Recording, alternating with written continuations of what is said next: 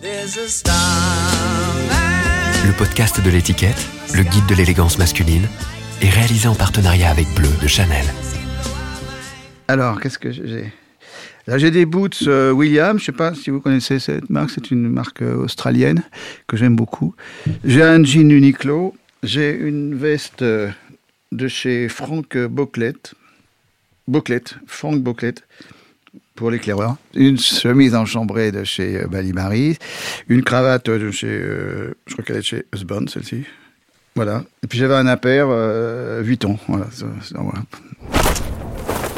Alors, je suis Alain Chamfort, euh, je suis un musicien qui a, par hasard, euh, s'est mis à chanter un jour euh, et à interpréter ses propres musiques, ce qui est assez pratique finalement. Et je fais une espèce de carrière comme ça, un peu bizarre, un peu parallèle, je dirais, par rapport à la normalité de ce métier. Mais bon, c'est une place qui me convient bien.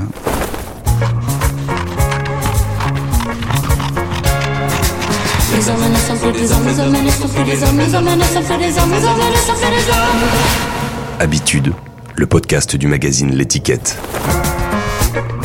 Le goût pour le vêtement, il vient de, ma famille, enfin de ma mère particulièrement, qui était euh, très attentive à, la présentation de ses enfants. Et j'ai une sœur aînée, et donc euh, ça faisait partie de, de son mode d'éducation qu'elle a tenu elle-même de ses propres parents, et donc elle nous a un peu euh, euh, imposé, je dirais, euh, à savoir même petit, elle nous faisait nos, costumes. Euh. À l'époque, chaque jeune fille savait travailler, la, enfin reprendre les vêtements, repriser, faire des pulls, savoir tricoter. et donc, elle, avait poussé un petit peu les choses jusqu'à nous faire des, des vrais vêtements. Euh, elle les faisait avec des patrons. Je me souviens à l'époque, on pouvait s'acheter dans les magasins des, des enveloppes dans lesquelles euh, apparaissaient des, des, des, choses prédécoupées. Il n'y avait plus qu'à suivre les modèles et à, construire les petits, vêtements. Quoi. Donc elle faisait ça. Euh, moi, je me souviens d'un petit smoking que j'avais quand je présentais mes, mes concours de piano. Euh, je sais pas, j'avais 8 ans, j'avais un petit costume avec une culotte courte, mais quand même avec la, la ganse sur le côté et puis euh, les, petits revers satinés, tout ça. Euh. Et puis même les toutes premières photos, dès que j'ai eu les cheveux courts, parce que quand j'étais petit, j'avais les cheveux longs jusqu'à 3 ans à peu près, et dès qu'on m'a coupé les cheveux, j'avais la cravate euh, sur toutes les cartes d'identité, enfin sur toutes les photos d'identité, petite cravate club. voilà, donc ce goût, oui, mais ça me paraissait naturel, quoi, d'être attentif à, à la manière dont on se présente. Et puis, très vite, vers l'âge de, de 13, 13 ans, je dirais, j'étais, euh, euh, j'ai fréquenté des écoles privées euh, et, euh, et, ces écoles m'ont mis en contact avec des, copains quoi, qui, qui partageaient mes classes, mais qui étaient issus de, milieux un peu plus favorisés que le mien et, donc qui avaient les, codes de du bon goût et, donc en les observant, ça, ça me donnait envie de m'habiller comme eux évidemment et de, de m'extraire de mon propre de mon propre environnement. Ils avaient les, mocassins qu'il fallait avoir, ils avaient le, briquet du pont, euh, ils avaient euh, le, les looks très euh, inspirés par ce qu'on appelait à l'époque les minets du drugstore. C'est des gens qui avaient le, sens de la représentation et, donc très vite, ça transpirait un petit peu en banlieue parce que moi j'étais en Gain-les-Bains mais euh, les jeunes qui, qui fréquentaient les rallyes, etc., enfin, à l'époque, ils, avaient accès à toutes ces, tous ces codes-là, et, et, moi, il suffisait de les observer, et puis j'essayais de les reproduire à ma manière, quoi. Je me souviens que j'allais chez Renoma, par exemple, à l'époque, qui était un, un lieu assez, euh, assez avant-gardiste, enfin, qui, qui, avait des, des références euh, de vêtements qui étaient vachement chouettes. Euh, un magasin, après, plus tard, qui s'appelait Old Ricky, aussi, qui était à côté de Saint-Augustin. Euh, voilà où d'un seul coup on trouvait des, des, des, des vêtements qui n'étaient pas ceux euh, du tout venant quoi. Il y avait un peu de recherche, un peu plus de modernité. Et euh, ça s'inscrivait dans des courants un peu anglo-saxons, tout ça. Enfin, ils étaient assez euh, attentifs à toutes ces, ces modes-là. Et donc, bah, nous, on, se précipitait dessus, évidemment. Quoi. Mon milieu était assez simple. Mes parents étaient des gens assez simples. Et quand, quand j'ai pu prétendre appartenir à un autre milieu, euh, c'était pour moi un moteur. Enfin, je veux dire quelque chose qui j'avais envie d'être à la hauteur des, copains que je fréquentais, qui étaient eux fils de médecins, fils de, de, de, je sais pas, enfin d'ingénieurs, enfin des gens qui avaient des, euh, qui avaient des, moyens de vie supérieurs aux miens, qui habitaient dans des belles villas, qui étaient à côté d'Anguin, etc. Et, euh, comme je fréquentais, ça me ça me donnait envie aussi de me sortir de ma condition, quoi, oui. Et les vêtements euh, participaient à ça. hein. Mon père s'habillait assez simplement, euh, mais il était poussé par ma mère pour faire des efforts, quoi. Parce que lui, son milieu naturel, c'était plus proche de. euh, il était sympathisant communiste, tout ça. Enfin, il était assez proche du milieu ouvrier. Et, euh, et ma mère, qui était d'extraction un peu plus bourgeoise, euh, l'a un peu tiré vers le haut. Et, donc le, dimanche, et il portait très bien en plus. C'était un homme assez beau, enfin assez grand, mince et tout. Et, il avait beaucoup d'allure. Dès qu'il s'habillait, d'un seul coup, il, il avait une autre allure, quoi. C'était, et moi, j'étais fier de, le voir bien habillé. Quoi. Puis après, quand j'étais, j'ai un peu euh, eu les moyens, je, participais, à- je, faisais des cadeaux avec des, des jolis vêtements pour que, pour, pour que ça le mette en valeur. J'aimais bien ça. Quoi. Quand j'ai commencé à fréquenter les groupes, euh, alors les premiers groupes, euh, les Murators, tout ça par exemple, eux, ils étaient fans des Beatles, donc euh, ils s'habillaient à la manière des Beatles, avec des cols roulés noirs, des, des, des, des boots Anello and David, des pantalons fusés, enfin un peu fuseaux comme ça. Et puis des, des blazers, c'était assez, assez noir, comme je me souviens les pochettes des Beatles, tous habillés, tous habillés comme ça. Dans le groupe Les Murators, c'était un peu de cette tendance-là. Puis après, euh, avec le batteur, on s'est extrait de ce groupe et on a voulu créer un groupe de, de rhythm and blues. Et pour ça, on faisait, on faisait beaucoup de voyages à Londres. Et à ce moment-là, Londres, c'était euh, Carnaby Street. Enfin, c'était vraiment tous les délires euh, de veste militaire, euh, euh, Jimi Hendrix, les cheveux crépés, etc. Et, et donc là, on a un peu euh, été un, plus, dans ces modèles-là, un peu plus colorés, euh, plus extravagants. euh. mais je suis vite rentré dans la norme parce que c'était pas pas très naturel pour moi. Dans ma nature, je, je suis pas quelqu'un qui montre en premier abord sa rébellion J'en ai une certaine rébellion mais elle, elle est pas affichée aussi primairement que ça je dirais. Les rockers, ils appartenaient à la génération qui m'a précédé, c'est-à-dire c'était le côté Eddie Cochrane, euh, euh, Billy Haley, euh, même Elvis, euh, qui étaient dans, des, styles de musique dans lesquels je me reconnais pas particulièrement. Moi, j'étais beaucoup plus réceptif à Ray Charles. Ou, déjà, la musique noire américaine me, me, convenait davantage. Et puis, et la musique anglo-saxonne qui a été inspirée de cette musique noire. Voilà. Les Stones, par exemple, qui reprenaient pas, mal de blues, dansant. J'aimais bien la musique dansante. C'est la, la musique qui me, qui me convenait, quoi, et qui, euh, qui m'a le plus inspiré finalement.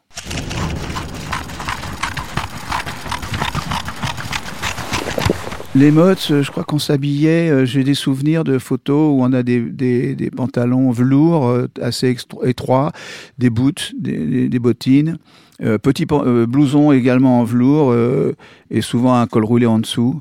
J'ai la, photo- de la pochette. En tout cas, c'est comme ça que moi j'étais habillé.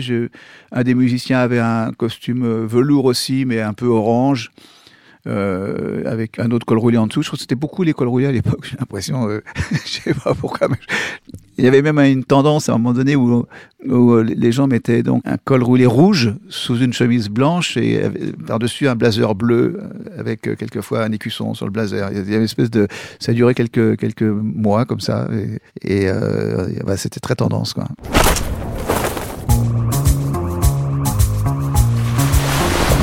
Dutronc, il avait une image euh, très classique, euh, le petit costume trois pièces, euh, un peu employé de banque, quoi. Il n'était pas du tout dans un, une revendication rock Enfin, je trouve qu'il était très sage. Il avait un, style de, vêtements extrêmement classique. Mais ce qui est incroyable, c'est qu'il y a une transformation totale du, personnage dès le succès, dès que le succès est arrivé.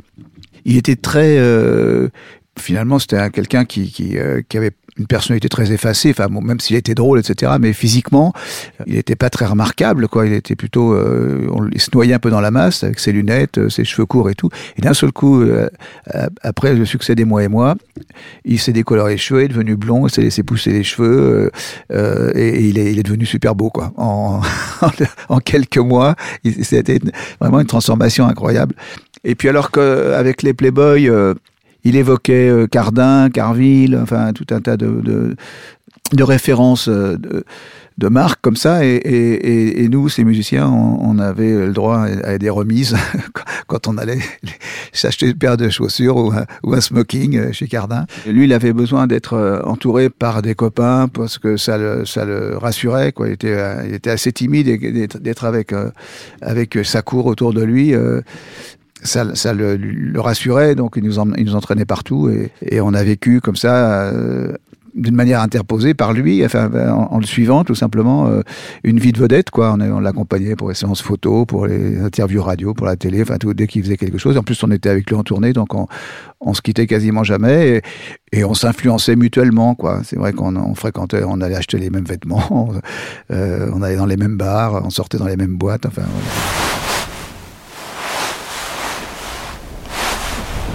En 70, je crois que j'ai été euh, amené à croiser Claude François. Est-ce qu'il m'engage euh, dans ses éditions pour lui écrire des chansons, chansons qu'il m'a proposé de chanter moi-même plus tard. Donc voilà, c'est comme ça que ma carrière de chanteur est née. Et, euh, Claude était très élégant aussi, mais avec une forme un peu particulière, parce qu'il était très soucieux de, son apparence aussi. Et donc, il faisait faire ses, costumes chez des tailleurs, il faisait, du sur-mesure tout le temps. Euh, il était très attentif à, son image et, je me souviens, avant de l'avoir rencontré, d'ailleurs, quand euh, quand il y avait des articles de ses copains qui traitaient de lui, euh, on, voyait ses, vestiaires, ses garde-robes et tout, et il avait déjà, un peu à la manière de James Brown, il avait euh, 70 paires de chaussures, de, de 150 chemises, etc. Enfin, il, avait besoin comme ça de, démontrer sa réussite euh, à travers le, le, nombre de vêtements euh, qu'on pouvait trouver dans son, dans son vestiaire. Quoi. Claude François avait un système de chemise, comme il dansait beaucoup sur scène et qu'il il voulait que la chemise tienne par-dessus, euh, en dessous, enfin, dans le pantalon, il avait une, une espèce de languette comme ça qui partait du dos de la chemise avec un, un, bouton au bout et qui faisait passer entre ses jambes et remonter euh, sur le devant de, sous la braguette. Quoi. Il rattachait euh, le bouton à, la chemise, donc elle était maintenue dans sa position et, donc euh, il pouvait euh, gesticulait dans tous les sens. La, la, la chemise gardait un, un, un, joli placement, quoi. Elle, elle, était, elle était toujours bien, pas de plis, etc. Enfin, elle était maintenue à sa place, quoi. Très, très précis dans tout. C'était un peu un maniaque, hein, ceci dit. Gainsbourg, c'était en 77. J'ai quitté euh, le, le, label de Claude François en, en, en 76, fin, fin 75, et puis j'ai signé un, avec une major qui s'appelait CBS à l'époque. J'ai fait un premier album euh, sur lequel euh, Gainsbourg n'a pas participé. Et, pour mon deuxième album, j'ai demandé à, Gainsbourg d'écrire mes textes. Et c'était un, album qui est sorti en 77, donc je l'ai connu à ce moment-là. Et lui, euh, à l'époque, il était habillé, quand je l'ai connu, euh, avec une veste euh, rayée, une petite rayure blanche comme ça, sur un fond bleu. Euh, il avait un jean il avait euh, les répétos blanches, et puis euh, je sais plus ce qu'il avait comme, comme, comme chemise en dessous, mais il, avait trouvé un espèce de style, c'était tous les jours, il était habillé pareil, hein, il bougeait pas. Puis petit à petit, après, je l'ai vu euh, mettre des, trucs un peu d'armée, espèce de, de, veste de. Pas de combat, mais des vestes pour se, se dissimuler, là, des vestes de. Voilà, toujours son, son jean. C'était pas mal finalement d'avoir à un moment donné décidé d'un. Parce qu'avant, il avait je l'ai vu évoluer quand même dans, dans ses tenues vestimentaires aussi, euh, en fonction des années. Il a, aussi euh, eu tout un petit parcours avant de trouver ce qui lui convenait le, mieux, quoi. Et après, il est resté à, figé là-dessus. Euh, le, à la fin, je trouvais ça pas très joli. La, chemise en jean clair enfoncée dans le, jean remonté jusqu'au nombril, avec je sais plus quoi, tout ouvert, les trois boutons des, largement ouverts sur le poitrail devant. Bah, je sais pas, c'est pas ce qui lui allait le mieux, quoi. Bah, enfin, il s'est un peu perdu dans, dans, avec le Gainsbar. C'est, c'est, c'est Gainsbar qui l'a amené à dériver euh, tout ça. Mais en tout cas, ça a été longtemps quelqu'un qui avait un sens de l'esthétique vraiment qui était indiscutable, hein, c'est sûr. C'est vrai quand on regarde des gens comme Prince ou je sais pas, ou Bowie, ou euh, des gens qui ont vraiment euh, associé le, le regard et, et, euh, et, et ce genre de code comme ça à leur musique, moi je trouvais que c'était un plus. Euh, après, il y a de très très bons musiciens euh, qui, qui s'habillaient comme des taudis et leur musique était belle quand même. Donc, euh.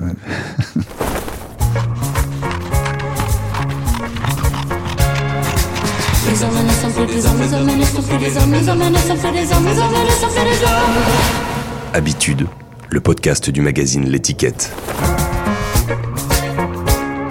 Alors là, il s'agit d'une photo de Jean-Baptiste Mondino euh, qui euh, était sur l'album euh, Pause et qui est là, c'est la pochette du 45 tours, mais qui reprenait la même pochette que l'album. J'étais avec mes propres vêtements, mais on avait décidé de ne conserver que, la chemise et le pantalon et d'enlever la veste. Je ne sais pas ce que c'était comme veste, je l'ai oublié. C'est une chemise blanche avec une, une cravate dénouée juste euh, qui fait le tour de mon cou comme ça et qui pend de chaque côté euh, sans, nœud de cravate. Euh.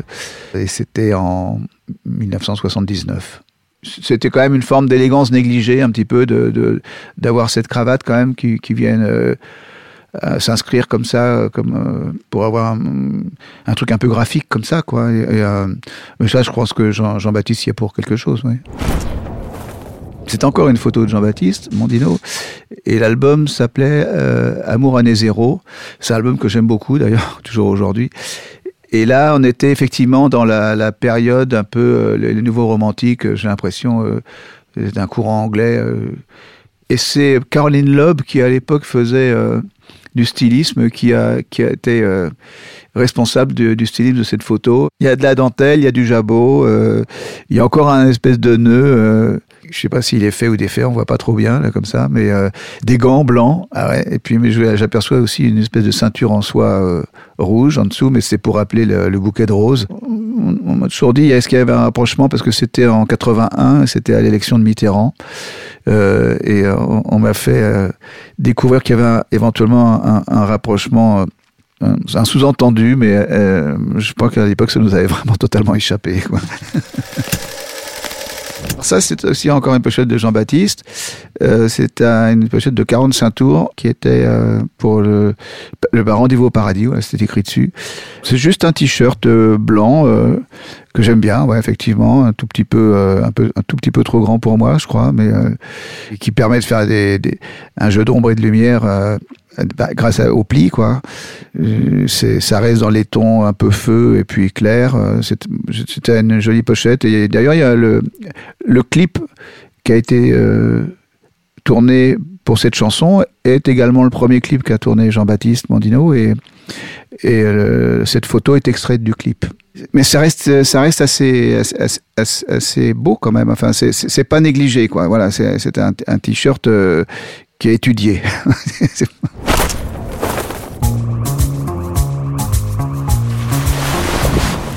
On remonte dans le temps, parce que c'est un album qui est sorti en 77. C'était le premier album dont je vous parlais avant d'avoir collaboré avec Serge Gainsbourg. Voilà, c'est vrai, c'était un costume blanc euh, croisé, de boutons, et en dessous la, la chemise largement ouverte euh, avec le col assez large qui débordait euh, sur le sur le col de la veste quoi. On, faisait passer le col de la chemise par-dessus le col de la veste. Et on avait porté ce pauvre piano euh, dans, dans un champ. je vous dis pas, c'est quand même pas évident parce que ça pèse un âne mort ce truc-là. Et donc on l'avait. il y avait un lapin sur le piano, je sais pas pourquoi. Un chien aussi qui passait. Parce que j'avais à l'époque c'était dans le terrain de ma maison. J'avais acheté une grande ferme que j'ai dû revendre très rapidement après, parce que j'avais pas eu tous les moyens de l'entretenir. Mais euh, voilà, la photo s'est fait euh, dans, à l'intérieur du terrain de cette maison. C'était pas mal, hein, le costume, quand même. Euh. Je sais pas de qui c'était, ça. J'ai eu une veste blanche que je pouvais porter par-dessus un jean, des choses comme ça, qui était assez jolie, d'ailleurs. Mais malgré tout, c'est pas, on la porte pas tous les jours, quoi. C'est vrai que peut-être plus, facilement de porter un jean blanc et, un blazer foncé que, l'inverse. Enfin bon, ça c'est un jugement personnel, je sais pas ce que ça vaut. Le vêtement euh, sert aussi à, cacher ses complexes. je préfère, en ce qui me concerne, être habillé que d'être euh, nu. Euh, je me, c'est pas à la plage que je me sens le plus à ma place, quoi. Euh, euh, j'ai toujours eu un espèce de complexe euh, par rapport à, à mon apparence physique, euh, surtout mon corps, quoi. Et donc, euh, euh, finalement, le, le, costume aide à, à faire passer ça et à, et à, se sentir un peu plus protégé. Bien souvent, je mets souvent les mêmes choses. Et puis, il y a des jours où j'ai pas besoin de faire attention à la façon dont je m'habille parce que parce que je vois pas des, je, suis pas en contact avec d'autres gens ou ou c'est des gens qui me connaissent très bien et qui s'en foutent un peu de la manière dont je suis habillé. Voilà, ça dépend un petit peu le programme de la journée. Mais bon, c'est vrai que si j'ai des rendez-vous, si je dois être en, en relation avec des gens qui me connaissent pas très bien, je, suis plus vigilant sur la manière dont je, la je m'habille. J'ai pas de quoi être totalement relâché. J'ai des chevilles, je peux mettre un t-shirt, euh, un pantalon de jogging, euh, effectivement. Euh, mais c'est jamais des choses hideuses, quoi. Enfin, j'essaye de minimum par rapport à moi-même quand je me vois mon reflet dans une glace pour pouvoir m'accepter, quoi. Il y a des gens qui s'habillent très mal et que je peux adorer aussi. Donc euh, tout ça, euh, heureusement que, que, le vêtement fait pas tout quand même.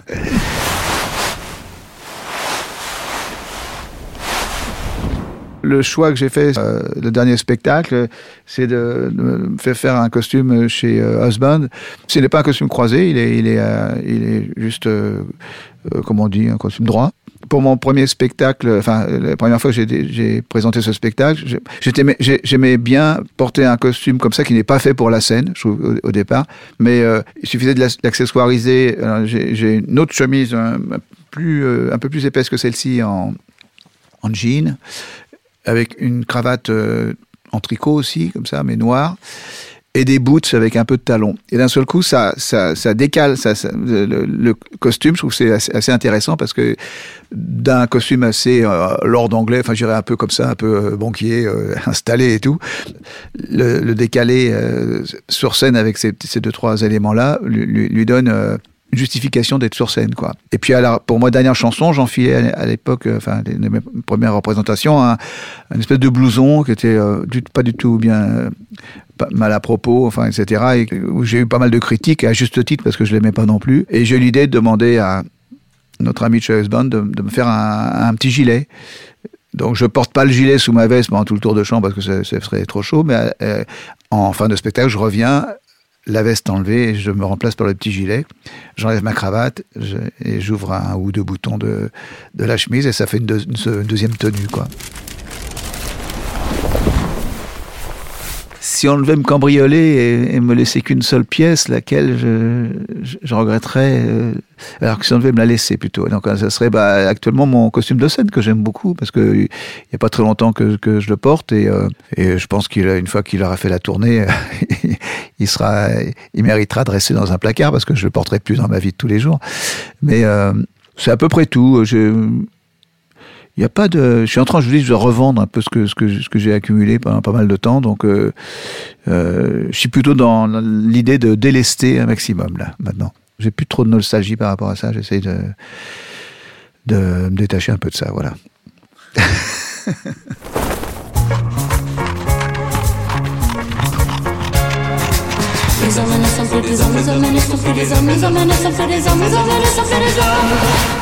Habitude le podcast du magazine L'étiquette. Comment vous êtes habillé Alors, euh, vous avez des, des mocassins basses, euh, cuir, euh, comment on peut dire, pas fauve, brun, quoi, non Après, un, un, pantalon, un chino, non On peut dire ça, ça va Beige clair. Je vois pas vos chaussettes, mais elles sont, euh, elles sont, ouais, très jolies. Elles sont euh, tout à fait en, entre la couleur des chaussures et celle du, pantalon, chiné un peu. Et puis un t-shirt blanc. Euh, je, je, dirais pas qu'il soit chez, chez Uniqlo, mais, non, ils sont, il est plus beau que ça, non?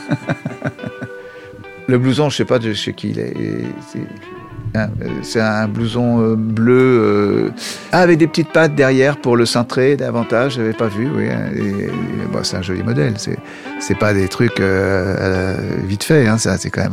On sent qu'il y a une certaine réflexion